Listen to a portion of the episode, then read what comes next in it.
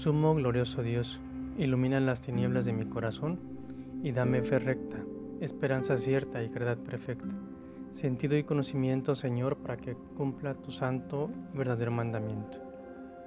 Los judíos se siguen molestando con Jesús, luego de que ayer en el pasaje evangélico curó a un enfermo en la piscina de Bethesda, en día no autorizado por la ley, o sea, en sábado.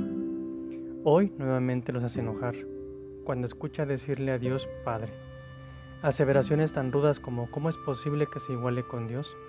En pocas palabras, desde cuándo ya lo querían matar por esta y más razones.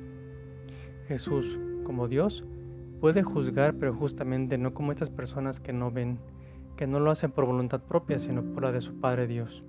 Ellos sí juzgan a su conveniencia. Dios ha dado toda potestad a su Hijo para perdonar pecados, sanar, resucitar a muertos, juzgar, pero sobre todo amar. Si el Padre es un Padre de amor, el Hijo también.